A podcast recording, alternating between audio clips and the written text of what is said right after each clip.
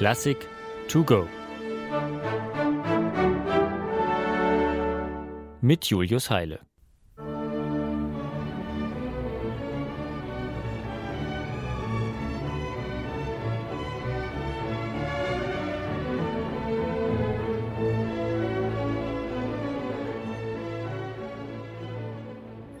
Die neue Sinfonie ist so melancholisch, dass Sie es nicht aushalten.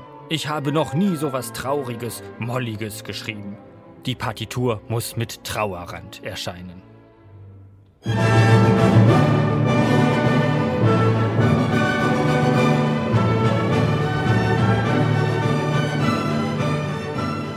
Na, das muss ja wohl ein Missverständnis sein.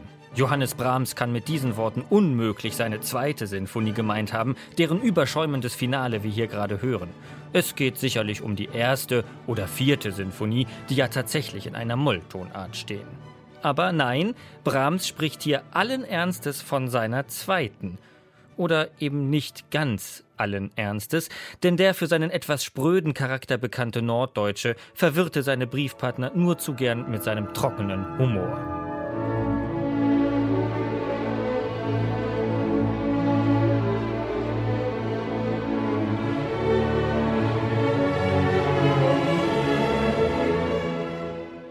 Auf den ersten Blick scheint die weitgehend im Sommer 1877 im kärntnerischen Pörtschach komponierte D-Dur-Sinfonie alles andere als melancholisch zu sein.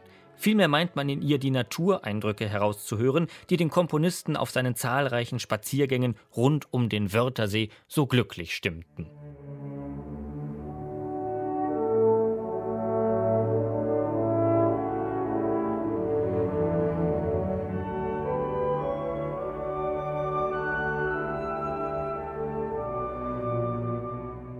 Gleich zu Beginn kann man sich den durch die herrliche Landschaft schlendernden Brahms geradezu bildlich vorstellen. Es erklingen Hörner, die Wald- und Wieseninstrumente schlechthin, und Brahms, so stellen wir uns vor, greift deren Melodie pfeifend auf, geht weiter,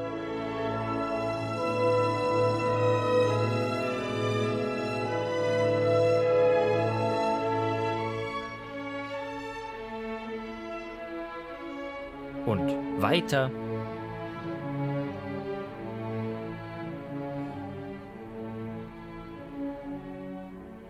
Aber was ist das?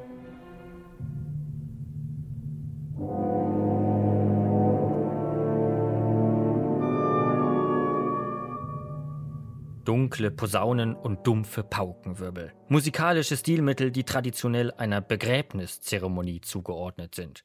Also doch eine Sinfonie mit Trauerrand? Wenig später stutzt man erneut.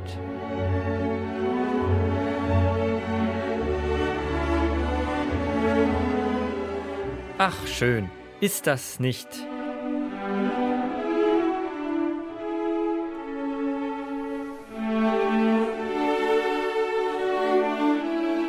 Ja, eben, so könnte man weiter singen. Brahms Wiegenlied-Klassiker Guten Abend, gute Nacht. Aber hier in der zweiten Sinfonie verfremdet und vor allem in Moll.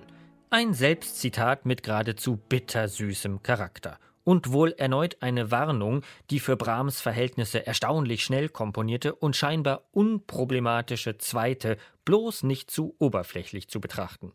Was so leicht dahergesungen scheint, steckt oftmals voller Abgründe und ungeahnt tiefer Bezüge. Denn nicht nur diese Melodie, sondern fast jeder Einfall des Werks lässt sich aus jener winzigen Keimzelle der ersten Takte ableiten. Daraus wird im Verlauf mal das und mal das oder auch mal das. Und im Finale schließlich das. Das von vorne bis hinten klug durchkonstruierte Werk ist also eine musikalische Idylle, der genau die Elemente fehlen, die eine Idylle eigentlich erst ausmachen, nämlich Naivität und Spontaneität. Nicht zufällig nannte der Komponist seine Sinfonie auch das liebliche Ungeheuer. Eine Musik, in der Frohsinn und Ernst, Lachen und Weinen ganz nah beieinander liegen. Sie wird gehörig durchfallen und die Leute werden meinen, diesmal hätte ich mir's leicht gemacht, dachte Brahms noch, doch die Premiere der zweiten Sinfonie am 30. Dezember 1877 in Wien wurde zu einem der größten Erfolge in seiner Laufbahn. Dem Komponisten war die Quadratur des Kreises gelungen einem intellektuell bis ins letzte Detail ausgetüftelten Werk gleichzeitig einen äußerlich so intuitiven und unbeschwerten Anstrich zu verleihen.